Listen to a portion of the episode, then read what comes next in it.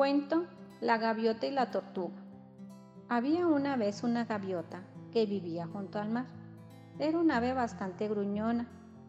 Todo el tiempo estaba molesta. Le enojaba que sus patas se llenaran de arena o que la luz del sol causara tanto calor. Nadie se acercaba a ella porque creía que eso la haría enojar. Pero un día se encontró con una pequeña tortuga que no paraba de llorar. No pudo evitar su curiosidad y decidió preguntarle sobre lo ocurrido. ¿Por qué lloras? preguntó la gaviota muy enojada. Estoy perdida, respondió la tortuga. ¿Y tú? ¿Por qué estás tan enojada? Se sorprendió la gaviota al escuchar esa pregunta y pensando un poco, respondió con tal sinceridad.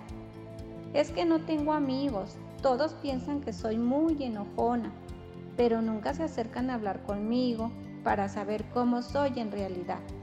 Entonces la tortuga respondió, yo estoy muy triste porque me perdí y extraño a mi familia. Eso hizo pensar a la gaviota y sintió que su corazón por primera vez sentía algo más que solo enojo. Y le dijo a la tortuga, yo te podría ayudar a encontrar a tu familia y juntas emprendieron un viaje a lo largo de la playa. Buscaron por horas y horas.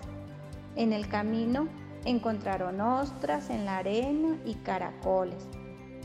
Poco a poco encontraron algunas piedras. Fue entonces que la tortuga recordó que era el camino que la llevaría a su casa.